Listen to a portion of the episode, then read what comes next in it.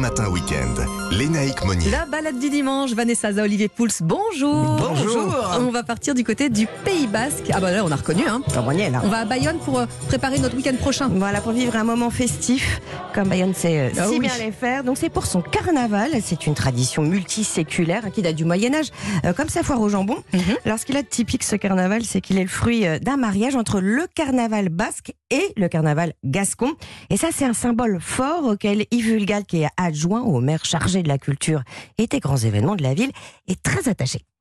Alors il y a des choses qui réunissent malgré tout ces deux, ces deux cultures, hein, en particulier euh, la référence à l'ours, euh, puisque l'ours descendant de nos Pyrénées euh, euh, venait effectivement être l'élément euh, perturbateur du carnaval.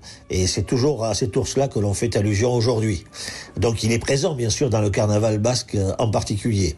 Et puis un deuxième élément important, c'est, alors là ça nous réunit avec cette fois-ci plutôt les Gascons, c'est bien sûr le fait que l'on brûle sans pansar, euh, cet affreux homme qui a largement abusé, euh, en particulier de la viande carnée pendant le carnaval, ce qui est bien entendu un péché, et par conséquent, euh, nous euh, lui faisons sa fête, si je puis dire, euh, le jour du carnaval en le brûlant sur la place publique. Sympathique tout ça. On lui fait on ça. fait ça tout le week-end Euh, non, alors pas tout le week-end, c'est le samedi, ça. En tout cas, rebelote festive le dimanche avec la fête des bœufs gras, euh, qui est inscrite à l'inventaire français du patrimoine culturel immatériel. Alors, Kezako, réponse d'Yves.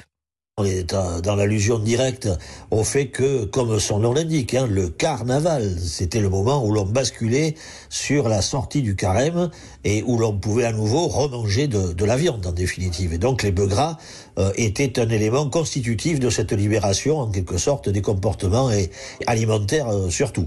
Et c'est l'explication pour laquelle les bœufs sont bien sûr présents dans la ville avec euh, un boucher en particulier, la famille Codega, qui continue à être fidèle à cette grande tradition qui veut que le boucher ait ses bœufs gras, les plus beaux bœufs qu'il a pu sélectionner, devant chez lui.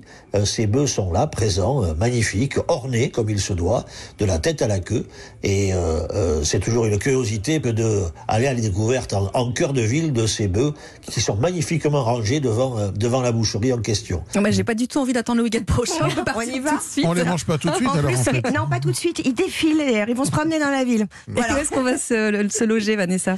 Alors, à l'hôtel des Basses-Pyrénées, Ouais. euh, sur les remparts de Vauban, au cœur en fait, du vieux Bayonne. Et c'est le plus vieil hôtel de la ville. Il a beaucoup de cachets. Pourquoi? Parce qu'il est construit autour d'une tour de pierre. Certaines de ses chambres, justement, sont, euh, sont dans cette tour. C'est autour de 100 euros la nuit. D'accord. Alors, Olivier Basque, côté euh, gastronomie, il y a de quoi faire. Hein? On aurait pu faire Olivier. Basque, je vous ai Les appelé gras, Olivier Pouls. du côté de la gastronomie, il y a de quoi Moi, je suis faire. Olivier Belge plutôt, mais bon. Vous avez choisi le gâteau basque. Bah oui. Voilà. Alors, je vais essayer de le prononcer sans massacrer le nom, je vous garantis rien. Allez-y. Euh, Etcheko Big Shokta, un truc comme ça.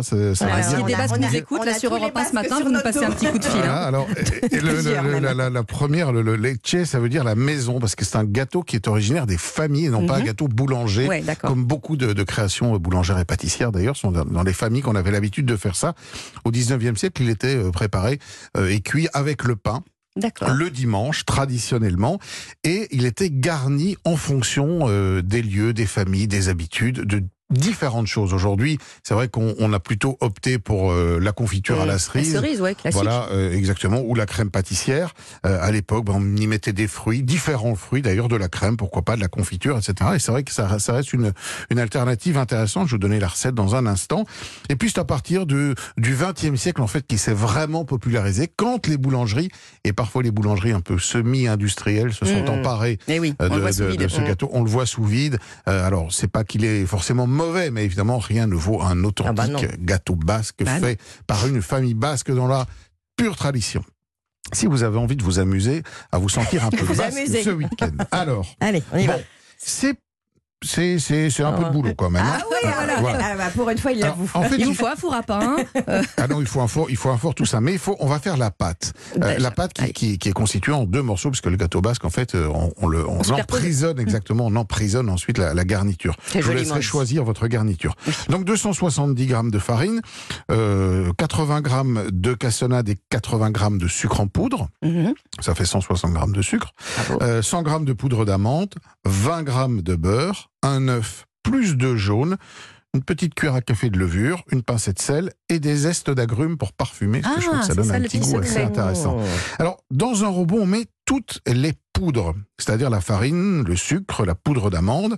On mélange tout ça. On rajoute en un premier temps le beurre qu'on a ramolli, les œufs, et on homogénéise tout ça dans une belle pâte. On étale, on divise en deux.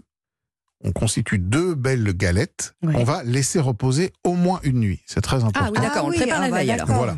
Ensuite, on va prendre un plat. On va On prend un chemiser ce RTT plat. pour ça. on va chemiser ce plat avec la première moitié de, de ces galettes. On va le, le- le- farcir de ce qu'on veut. Alors, soit vous faites une crème pâtissière ou pourquoi pas de la confiture, de la confiture de Oui, cerise. c'est c'est bon la Et c'est confiture très de bon la cerise, confiture de bien, hein. cerise.